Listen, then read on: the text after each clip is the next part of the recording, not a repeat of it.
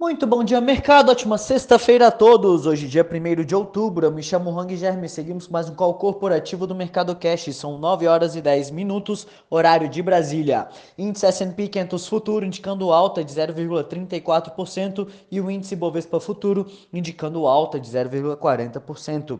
O Ibovespa encerrou o dia de ontem em queda de 0,11, cotado aos 110.979 pontos e aprofundou as perdas no mês de setembro, que totalizaram uma queda de 6 6,57%, o que tornou este mês o pior do benchmark desde março de 2020.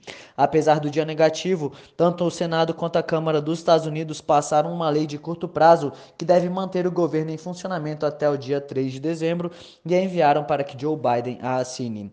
Os pedidos contínuos por seguro-desemprego vieram pior do que esperado, com 362 mil pedidos ante 351 mil na semana anterior e a expectativa era de 335 mil pedidos Já a PNAD contínua mostrou taxa de desocupação de 13,7% no trimestre fechado em julho. O dado foi melhor do que esperado, a expectativa era de taxa de desemprego de 13,9% em julho.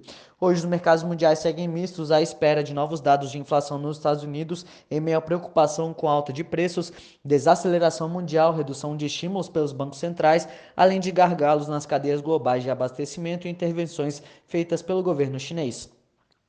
Nos Estados Unidos, os investidores aguardam pela divulgação de dados de inflação a serem divulgados, expectativa de alta de 0,2% em agosto e de 3,5% na comparação anual. Na Europa, o índice de preços ao consumidor anual de setembro subiu 3,4% na zona do euro, na comparação anual, o maior patamar desde 2008. O Eurostox opera em queda de 0,1%. No mercado asiático, o sentimento entre fabricantes do Japão melhorou nos últimos três meses, segundo o índice trimestral divulgado hoje. O índice marcou 18 pontos frente a 14 no trimestre anterior.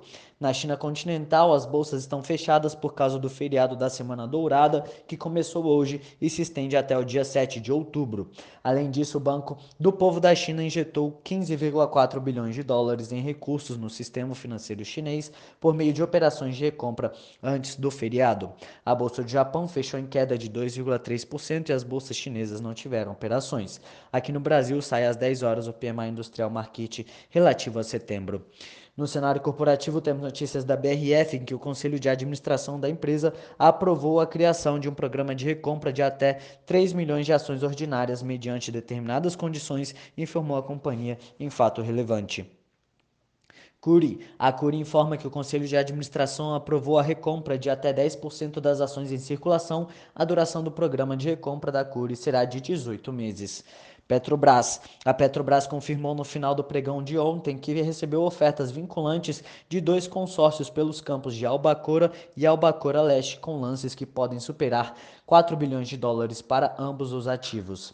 Ultrapar. Em Assembleia Geral Extraordinária, Ultrapar apresentou aos acionistas a oferta de direito de preferência para subscrição de ações resgatáveis e aquisição de ações alienadas de emissão da subsidiária Oxiteno vendida em agosto para Indorama por 1,3 bilhão de dólares. MRV, a construtora anunciou que concluiu a venda de um empreendimento na Flórida por 123 milhões de dólares em valor geral de vendas. Oncoclínicas. A Oncoclínicas assinou um memorando de entendimentos vinculantes para a aquisição da Unity, grupo de clínicas oncológicas no Brasil, com 24 unidades em cinco estados e no Distrito Federal, valor acordado de 558 milhões de reais. Unifique. A Unifique anunciou a compra de três provedores de internet e ativos de fibra ótica em Santa Catarina, a MKSnet SC, a TVC e a FibraMax.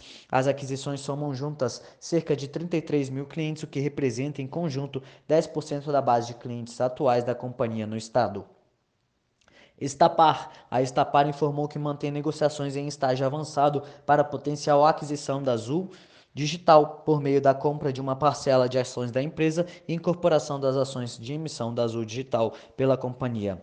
Neogrid. A Neogrid fechou o contrato de compra da LET, companhia especializada em trade marketing digital, e tem como objetivo conectar marcas e consumidores para criar jornadas de compras no e-commerce. Banco do Brasil. O Banco do Brasil confirmou na quinta que fez uma captação internacional no dia 13 de setembro de 750 milhões de dólares em títulos de dívida sênior, com vencimento em 30 de setembro de 2026 e cupom de 3,25% ao ano. IRB. O IRB comunicou em relatório divulgado no dia 30 de setembro, a agência de classificação de riscos S&P Global Ratings manteve o rate de crédito de emissor da empresa de BRAAA na escala nacional Brasil com perspectiva estável. Qualicorp. A Qualicorp Consultoria e Corretora de Seguros comunicou na sexta-feira que está ampliando seus canais de venda e de atendimento ao cliente com o lançamento de sua rede de lojas físicas, a Quali Store. As primeiras oito unidades estão em pleno funcionamento e localizadas em shoppings da região metropolitana de, do Rio de Janeiro e de São Paulo. Por hora, estas são as principais notícias. Desejo a todos um excelente dia e ótimos negócios. Um forte abraço.